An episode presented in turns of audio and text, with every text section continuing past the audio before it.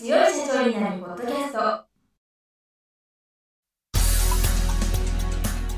この番組は数字がちょっと苦手な中小企業経営者の方のための番組です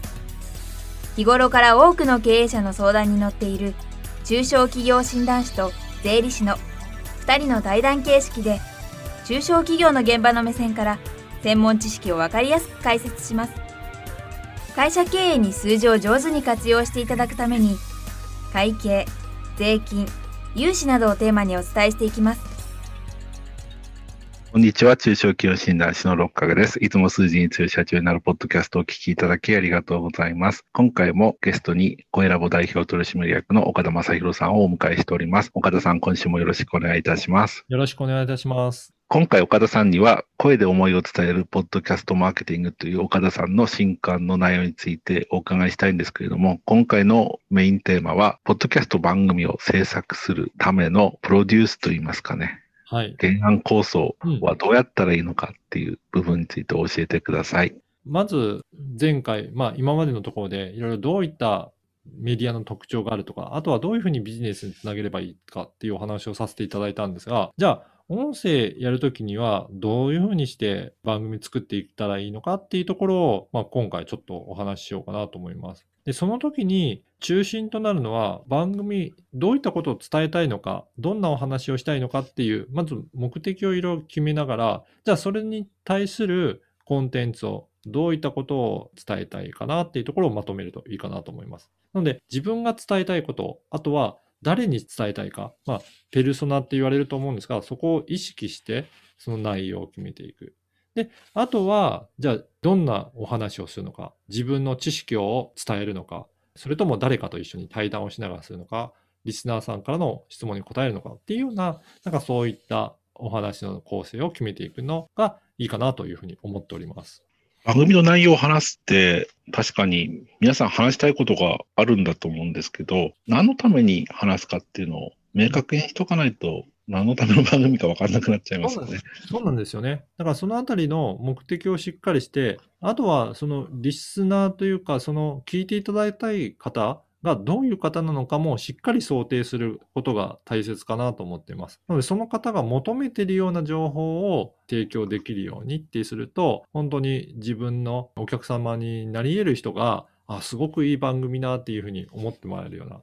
まあ、そんなエピソードの配信ができるようになるのかなと思います。番組の作り方なんですけど、大体一人で喋るか二人で喋るかどっちかですよね。そうですね。それが多いですよね。これはどういうふうに使い分けたらいいんですか？そうですね。まだ話をそれほど慣れてない方って、やっぱり誰かに質問してもらって答える方が話しやすかったりすると思います。なので、誰かにインタビューしてもらうとか、よく知ってる知り合いの方と会話しながら喋るっていう方が、最初のうちはやりやすいのかなと思います。で、ただその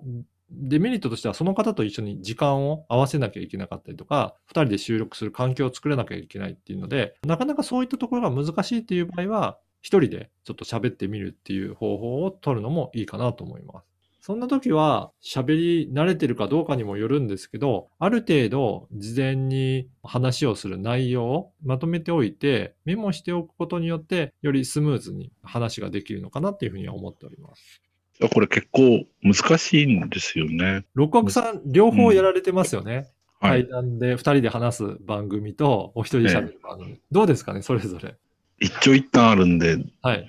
使い分けるしかないとしか言いようがないんですけど。ね、あのいい悪いではないと思うので、やっ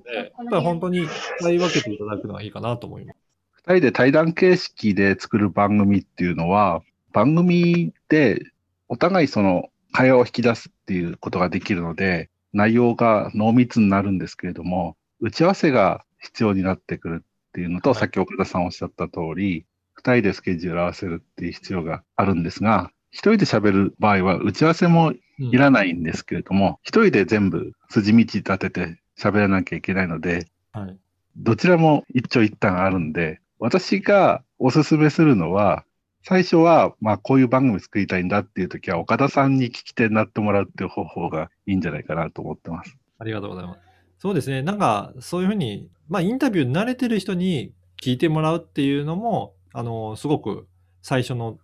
開始としてはいいのかなと思うので、もしよかったらぜひお問い合わせしていただければと思います。あと、美しくて若い女性アナウンサーに聞き手になってもらいたいっていう時も岡田さんに紹介してもらえるんでしょうか？はい、大丈夫ですよ。いろいろフリーのアナウンサーの方もいらっしゃいますので、なるべくご希望に添えるように対応します。特にすでにポッドキャストを配信しているアナウンサーさんなんかですと、はい。さらに話しやすいと言いますか。そうですね。もうこういった番組自体も慣れてたりするので、ある程度、どんな内容を話したいのかっていうところを趣旨を言っていただければ、それに合わせたような感じで、まあ、軽く打ち合わせした段階で、いろいろ質問もしていただけるということなので、すごくスムーズに収録が進むんじゃないかなというふうに思っております。あと、もうちょっと別な面から、ポッドキャストについてはいお伺いしたいんですけど、多分、ポッドキャストを配信してる頻度ってうん、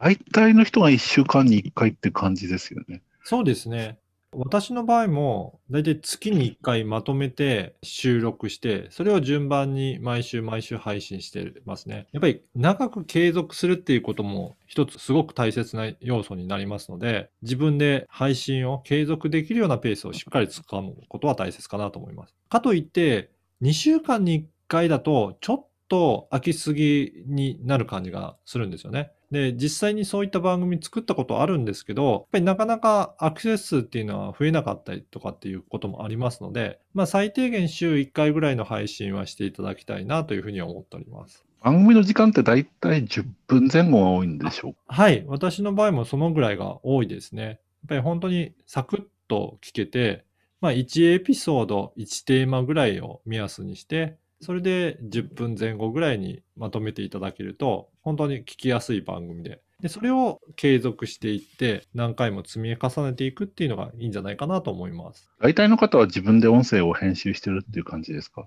そうですね。えーっと、今、うちだと、6、7割の人は弊社の方で編集も対応させていただくので、あとはそういった技術を持ってるかどうかっていうところもあると思うんですけど、できる方は自分でやってますし、なかなかその辺の IT のところがやっぱり自分でやるの大変だなっていう方はお任せいただくことも可能ですので、まあそういった細かいことも全部ご相談しながら対応することが可能です。まあ、正直な話、編集まで任せると、ちょっとコストはかかると思うんですが、はい。はい。とはいっても、動画の編集よりはずっと安いっていう面では、ポッドキャストは、まあ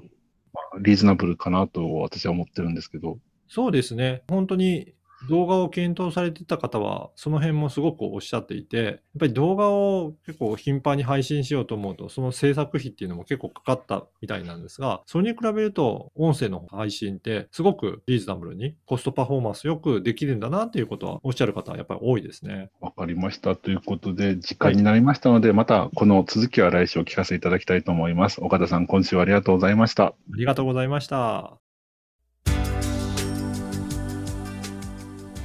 今回の対談はいかがでしたでしょうか？この番組では公開質問を募集中です。2人のキャスターに回答してほしいという質問はこの番組の配信ブログの専用フォームで受付しています。ぜひお寄せください。またご意見ご感想も同様に専用フォームでお受けしております。配信ブログは検索エンジンで数字に強い社長と検索し最初に出てくるブログです。それでは次回もどうぞお楽しみに。